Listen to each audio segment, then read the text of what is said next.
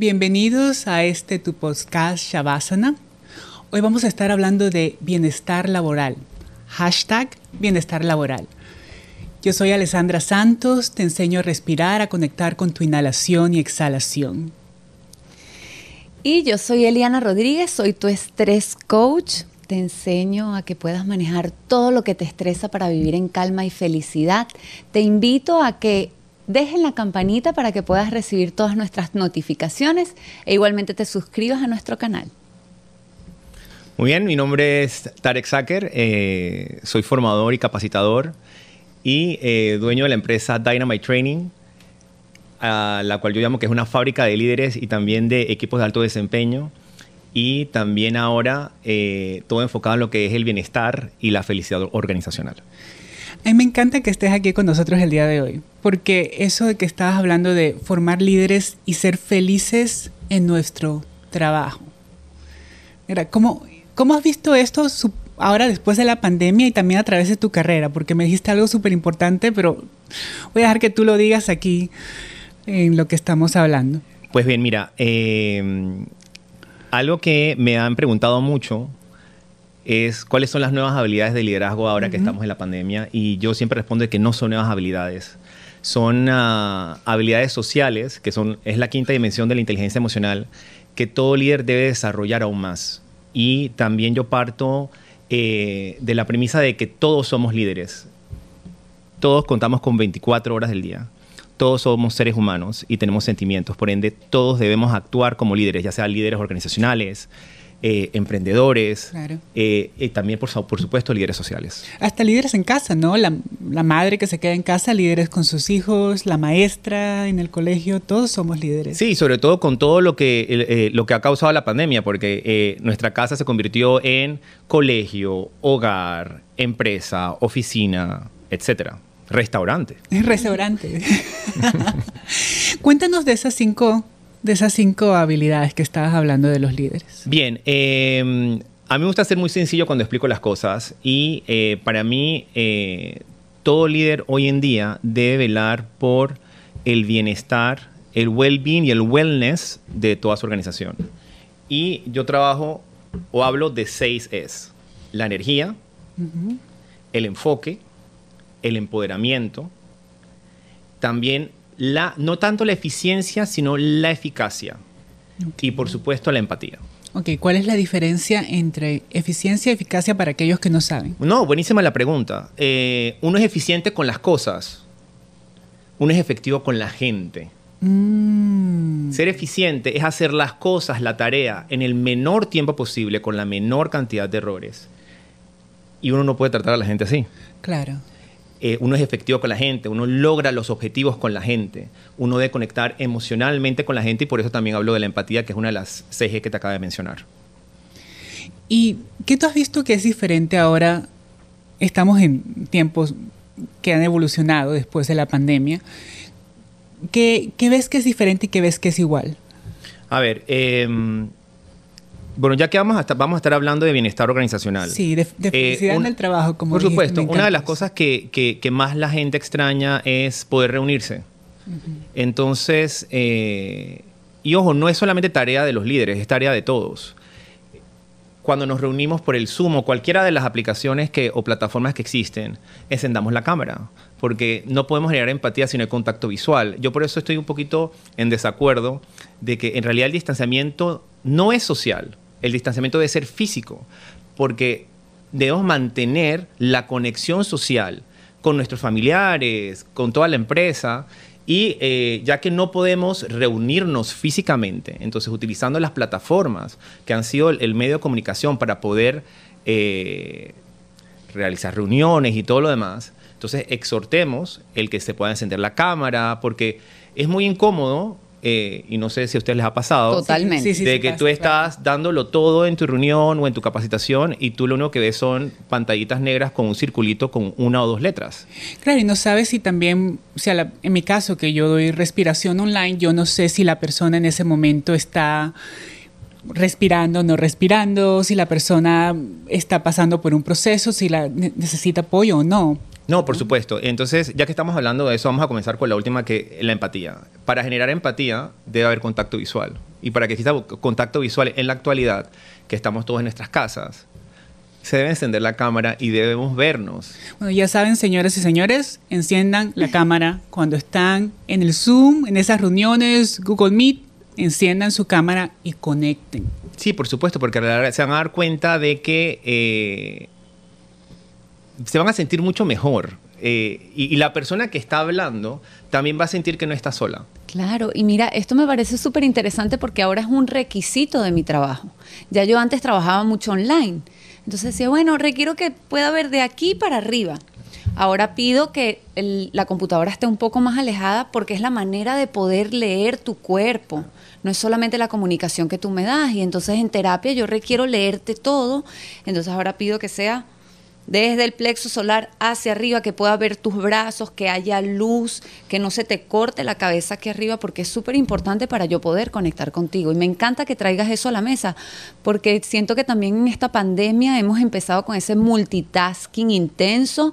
Entonces estoy en la reunión de trabajo con el audífono colocado aquí, lavando, limpiando, arreglando no sé qué. No estoy presente en lo que la persona me está entregando al 100% y súper importante. Bueno, ya que me estás hablando de esto, de estar presente, eh, es un importante. Y eh, cuando, pero también yo creo que las empresas tuvieron un poquito la culpa, porque no sé si a ustedes les pasó que cuando en una entrevista de trabajo te decían, pero y puedes trabajar bajo presión y puedes hacer varias cosas a la vez.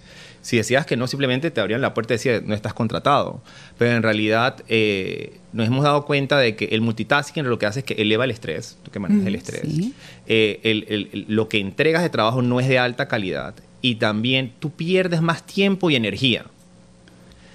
Por supuesto, porque al elevar el estrés, estás drenando tu energía, no estás produciendo. Entonces haces varias cosas. Eres menos feliz también. No, por supuesto. Entonces ponte a ver, si yo comienzo a hacer algo, pero después salto a otra cosa, a lo mejor sí adelanté en un porcentaje las tres actividades, pero no, no tengo ningún entregable. Y eso es lo que causa, también me causa ansiedad. Que entonces vamos a la primera, que es la energía. La energía, ¿qué vendría siendo? Nuestros sentimientos, nuestras actitudes, nuestras emociones. Los seres humanos contamos con más de 50.000 actitudes al día. Entonces, imagínate si estuviéramos todo el tiempo en piloto automático, lo que hablabas tú, de no estar presente. No sabemos lo que nos está pasando, no sabemos lo que estamos sintiendo. Entonces, aquí hay dos cosas. Para poder ser empático, yo también necesito saber qué es lo que me está pasando y qué estoy sintiendo. Para tú poder conectar con las emociones de otra persona, lo primero que tienes que saber es qué me está pasando a mí. Y me encanta que traigas eso a colación porque en muchas empresas yo estuve en el mundo corporativo por 20 años. Eso de enseñar las emociones era visto como no hacemos eso acá. Estás, total, totalmente, eh, estoy de acuerdo contigo. Eh, yo tengo un programa de inteligencia emocional que son como ocho cursos. Y eh, antes de la pandemia era súper difícil que alguna empresa lo quisiera. pero ahora es lo que más me están solicitando, la parte de manejo de las emociones. Porque se han dado cuenta de que, como les dije, emociones es igual a energía. Si yo no sé en dónde estoy utilizando mi energía, o hacia dónde va mi energía, o si la estoy drenando, entonces no voy a ser productivo, no voy a poder aumentar mi desempeño y tampoco voy a ser efectivo y tampoco voy a tener una buena calidad de vida. Y antes eh, las empresas pensaban de que ellos eran responsables del colaborador de 8 a 5 y lo que hiciera después ya no es responsabilidad de ellos, pero en realidad no.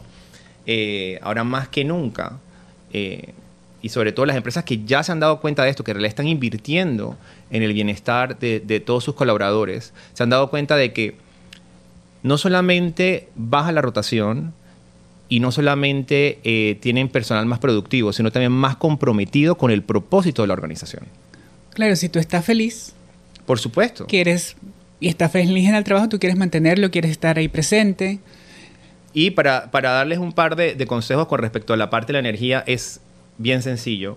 Primero, pregúntate a ti cómo estoy, cómo me siento, qué me está pasando y qué puedo hacer al respecto. Comienza contigo. Sí, claro, todo adentro. Y luego de que tú sabes cómo tú te sientes, le haces las mismas preguntas a tus colaboradores. Pero si le vas a hacer la pregunta, espera la respuesta y escucha. Escuchar es muy importante que tiene que ver con la otra de que es el enfoque. No es lo mismo informar a comunicar. Cuando tú estás informando como líder, eh, todas las directrices las das tú. Y ahora se habla de que eh, eh, el líder debe mostrarse tal cual como es, de que no es perfecto o que debe mostrarse más vulnerable. Y estas, yo, yo lo pongo de una forma mucho más, más enfocada a lo que un líder quiere escuchar, que es que como líderes no debemos pensar que debemos tener todas las respuestas. Está bien decir, ¿sabes qué? Está pasando esto, tengo este problema, ustedes que son mi equipo, ¿cómo lo resolverían? Y empoderas al equipo Por supuesto. para que también sean líderes Y escuchar- resolviendo su problema. ¿Qué soluciones te brindan ellos? Y tú como líder puedes recoger de todo tu equipo la mejor solución o el conjunto de soluciones. ¿Y sabes lo que va a suceder ahí? Ellos van a sentirse más empoderados. ¿Por qué? Porque en realidad estás eligiendo parte de la solución que provino de ellos y por ende están comprometidos con eso. En cambio, si la solución viene solamente del líder y tú solamente lo informas, en realidad ellos no van, o sea, no está como su pellejo ahí. Eso, eso lo dijiste tú, no lo dije yo. Yo lo hubiese Es hecho como de una otra forma. imposición, te lo estoy- Claro. yo te estoy imponiendo esto a- en, vez de yo participé en crear un espacio de co-creación. Entonces ya en la parte del enfoque que tiene que ver con, con la comunicación versus informar, líderes, háganles más preguntas a, sus equipos, a sus equipos de trabajo. Si tienes un problema, hazle preguntas y te vas a sorprender y le vas a decir por qué nunca me habían dado soluciones y lo que te van a decir es que nunca me diste el chance, nunca me preguntaste. Esto es preguntar versus decir. Los líderes o los jefes están acostumbrados a dictaminar, a informar, de que así, aquí está el librito, ya yo me quedé 24 horas haciendo más nada que haciendo el plan y nunca involucraron a nadie. Entonces ahí pierdes el compromiso del propósito. Yo creo que tú tocaste en un punto muy importante es acerca de la vulnerabilidad, que a veces enseñar esa vulnerabilidad lo hemos visto como, bueno, yo no enseño que soy vulnerable. Si yo pido apoyo o yo pido ayuda a mi equipo, estoy enseñando que a lo mejor no sé eso, no sé esa respuesta. Ese era el líder del pasado. El líder de ahora está evolucionando a, como tú dijiste, algo diferente, a co-crear con el equipo, a colaborar, a pedir apoyo. Y yo lo hago- te lo voy a decir de una forma más sencilla. Bajar el control, subir el empoderamiento, bajar el control, subir la delegación.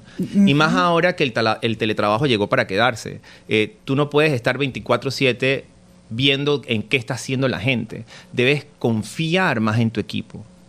Por supuesto, le tienes que dar todas las herramientas, pero también que ellos sientan de que tú como líder estás ahí para ellos cuando te necesitan, pero que tú también estás escuchándolos, porque no es solamente, ya, la comunicación, no- que por eso digo la diferencia entre informar y comunicar, ya no solamente la directriz que, tiene que venir del líder hacia abajo, se necesita escuchar a toda la organización. Y cuando lo ves desde el punto de vista del estrés, que lo más importante ahí es cambiar tu perspectiva, cómo voy a reaccionar yo a esta situación estresante, qué bello poder decir, ok, mi líder también es vulnerable, yo puedo apoyarlo a él y entonces así bajar y disminuir los niveles de estrés en toda la organización, porque muchas veces lo que yo he sentido y he vivido es que como líder, como jefe, tienes aquella responsabilidad de que todo funcione y sientes esa separación de yo tengo que hacer que todo esto funcione y te encuentras en esa separación que vuelvo a decir de no puedo preguntar, yo tengo que cumplir, yo soy el que da las soluciones correctas y qué bonito poder ahora integrar eso y lo veo súper positivo para los niveles de estrés, porque es ampliar las perspectivas y entonces ahora no permitirme a mí solo estar 24 horas haciendo el manual, sino que lo tomé todo en atención. Incluso hasta me toma 10 horas, 12 horas y no las 24. Y no solamente a ti solo, sino que todo tu equipo colaboró. Por ende, Claro. eh, se logra todo más rápido y eres más excelente en todo lo que haces porque estás involucrándolos a todos. Y ya que estás hablando del estrés, el estrés es energía. Es tal cual. Es energía. y, hay energía y hay estrés positivo y hay estrés negativo. Sí. Entonces, eh, las organizaciones hoy en día no pueden ignorar el estrés de, de- de- de- de sus colaboradores. Deben saber cómo se siente porque ahí puede haber lo que es el burnout. O sea, la, la gente se puede quemar totalmente. Muchísima gente sufre eso. A mí me pasó. Entonces yo, cuando dices burnout, yo sé exactamente a qué te estás refiriendo. Bueno, y por eso mismo es que hoy un líder debe tener la, la suficiente empatía de saber cómo se está sintiendo su equipo, porque a veces la gente no te lo va a decir, pero tú, por ejemplo, si era una, era una persona que se comunicaba constantemente contigo, que te entregaba todo a tiempo y de repente se aletarga o es mucho más parco en comunicarse, ya es tu responsabilidad como líder empezar a hacerles preguntas para ver cómo se está sintiendo esa persona. Es más, eh, aquí otro consejo para los líderes. No se ve, cuando tengan reuniones, eh, ya sean presenciales, semipresenciales o también ah, virtuales, no vayan directamente a la agenda. Eh, yo lo que siempre recomiendo es que hagan una pequeña actividad de rompehielo para que la gente se pueda reír, cómo están. Eh, hasta, por ejemplo, no sé si les ha pasado de que la gente está estresada de que estábamos estaba, escuchando el podcast anterior de que las mascotas y todo lo demás.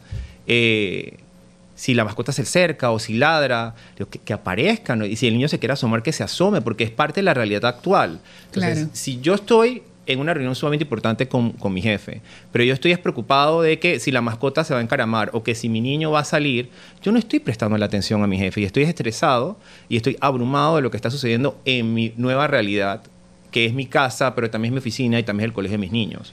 Hasta eso, las organizaciones hoy en día deben velar para hacerle ver a todos sus colaboradores de que está bien.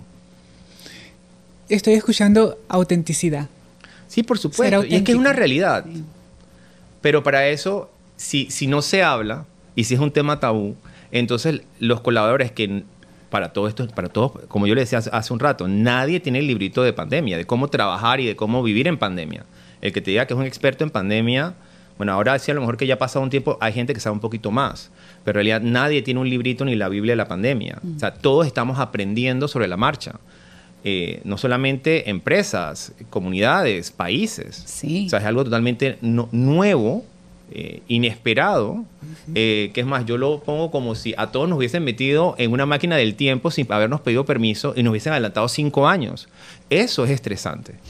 Sí, y qué lindo, hay algo que está pasando ahora en mis equipos de trabajo justo por ese espacio de autenticidad y vulnerabilidad de tienes a tu perro, tienes a tu familia, te van a tocar el timbre, está la lavadora andando. Entonces justo en esos espacios antes de comenzar la reunión, que hay 10, 15 minuticos, entonces ya yo sé que Liana anda con el perro y el perro se le va a montar encima y es siempre el cuento de ella y ya yo sé que el otro está lavando. Entonces hay ese espacio de también entrar en frescura y ligereza en, en mis estreses, en mis estresores, en lo que hay alrededor, entonces poder compartirlo con el equipo y también bueno, ya yo sé que esto pasa así y me puedo reír hasta un poquito de eso y soltar aquella perfección de cómo me tengo que mostrar a mi equipo de trabajo. E incluirlos, claro. Sí, por supuesto que sí. Y, y como les decía, hacer actividades de rompehielo que no tengan que ver nada con la organización, pero que podamos conectar socialmente, como lo dije, no es distanciamiento social, o sea, es distanciamiento físico. La gente necesita algo que la gente extraña, tú que trabajas con organizaciones, es que la gente no se puede reunir, no se puede ver. Entonces, en las reuniones virtuales debemos dejar espacios para que la gente pueda conversar y hablar. Yo creo que eso que ese punto que tú estás tocando es tan y tan y tan importante porque yo he estado en reuniones en que a través de ese espacio virtual ha habido tremenda conexión, pero es porque hubo la intención de conectar. Hubo la intención de conectar, de crear un espacio. A veces he tenido reuniones que han tenido meditaciones al principio, respiraciones, observarnos a los ojos. Y hay otro tipo de ejercicios para conectar con tu equipo que anteriormente a lo mejor no se tomaban en cuenta porque estábamos presencialmente. Ahora es algo diferente. No, y, hablando de eso, o sea, yo tengo varios clientes que ya ni siquiera me están solicitando eh, temas enfocados a desempeño o vamos a vender más o servicio al cliente, sino eh, queremos conectar eh, como seres humanos, haznos actividades en donde podamos socializar, sí, conocernos un poco más porque a la larga ya la tienen clara. Si nos conocemos más como seres humanos, entendemos cómo está cada quien, va, va a haber más cohesión, va a haber más integración de equipo y por ende el desempeño va a aumentar y por supuesto el bienestar va a aumentar y van a ser mucho más felices como equipo. Entonces tenemos la energía, la empatía, el enfoque que tiene que ver con la comunicación y ya hablamos del empoderamiento. El empoderamiento. si tienes a tu equipo en la casa, no puedes controlar. Necesitas confiar en ellos y hacerles ver de que también algo muy importante para reducir el estrés, que está bien equivocarse. A ver, le voy a preguntar a ustedes dos. ¿Sus mayores aprendizajes no han sido por metidas de pata o errores que han cometido? Totalmente. Completamente. Y lo lindo ha sido cuando un jefe me ha dado la oportunidad casualmente de decir, ok, te equivocaste, ¿qué aprendiste de esto? Ok, está bien, está bien, aprendiste y...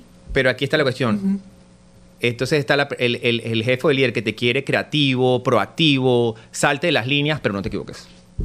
Ah. Eso es un poquito estresante porque... Entonces, eh, sí, necesito... Ya yo sé que por acá no me voy a equivocar, me estás diciendo que no me equivoque, va a ser muy difícil que yo pueda salirme de la cajeta y entonces... Claro, estás ojo, y- y, no es el hecho de que no tenga idea. Y también que, que es calificado como un error, ¿verdad? Que es calificado como un error, porque hay cosas que de repente tú haces en un trial and error y simplemente fue algo que hiciste que no funcionó, pero aprendiste de ello y reajustas. Mira, yo tengo un, un- taller, un training que se enfoca solamente en productos de error que, han- que son sumamente exitosos ahorita mismo en las organizaciones que cometieron ese error. Eh, y es tan sencillo, o sea, vivimos ahorita en, eh, con, con- con las aplicaciones, con, con- con, ah, las redes, todo tiene que ser sumamente perfecto, entonces no, no nos damos el chance de equivocarnos y por ende no nos atrevemos. Entonces, eh, y esto no tiene nada que ver no solamente con organizaciones, sino también con emprendedores. Eh, yo capacito eh, a muchos emprendedores, esto fue un, un- proyecto de pandemia, yo creé, creé el, proyecto Dinamita para emprendedores porque eso se proliferó muchísimo eh, durante la pandemia.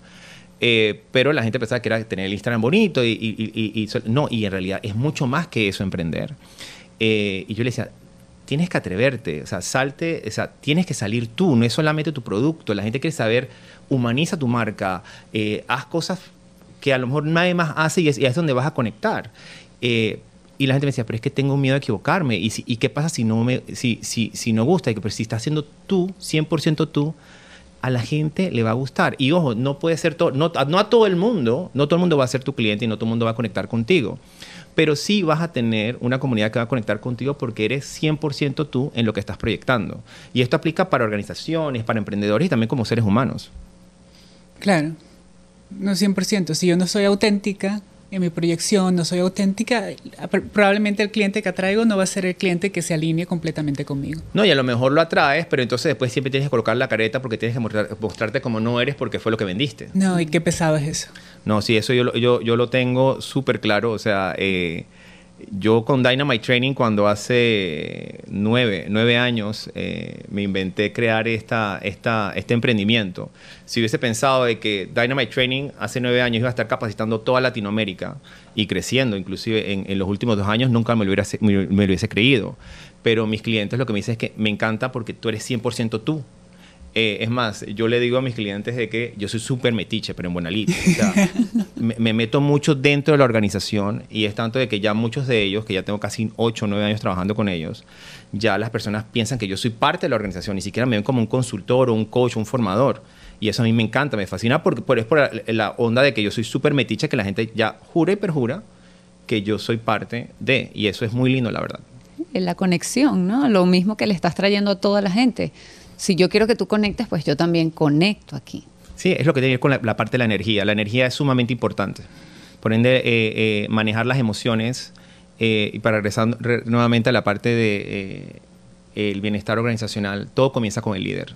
Si yo como líder no estoy bien, emocionalmente no estoy bien, toda la organización va a flaquear, porque eso es lo que voy a cascadear hacia abajo.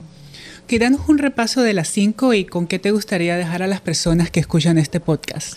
Eh, bueno, hablé de energía, que son las emociones, inteligencia emocional. Hablé del enfoque, que tiene que ver con la comunicación. Un excelente líder eh, debe decir menos, preguntar más, por ende, escuchar a su equipo. Eh, hablé del empoderamiento, de dejar que ellos sean, de que ellos puedan ser totalmente ellos y brindar muchas más soluciones. Hablé de el ser eficaz, que es el balance entre ser eficiente y efectivo. Y eh, la última, ya se me olvidó, déjame recordarla. ¿Empatía? Sí, Empatía. Gracias. Eh, la empatía que es tan importante eh, para conectar como seres humanos y que es tan, tan importante, no solamente, la gente la, la asocia la empatía solamente con servicio al cliente, pero en realidad es tener conexión. Y siempre se dice que la empatía es ponerse en los zapatos de la otra persona, pero yo voy paso más, es ponerte en la piel de la otra persona, entenderla, comprenderla, que no significa aceptarla. Entonces, eh, si voy a resumir todo lo que he hablado el día de hoy, y yo siempre, mí- yo siempre he dicho que a mí me, me- me- me- echan un cuara y hablo un dólar.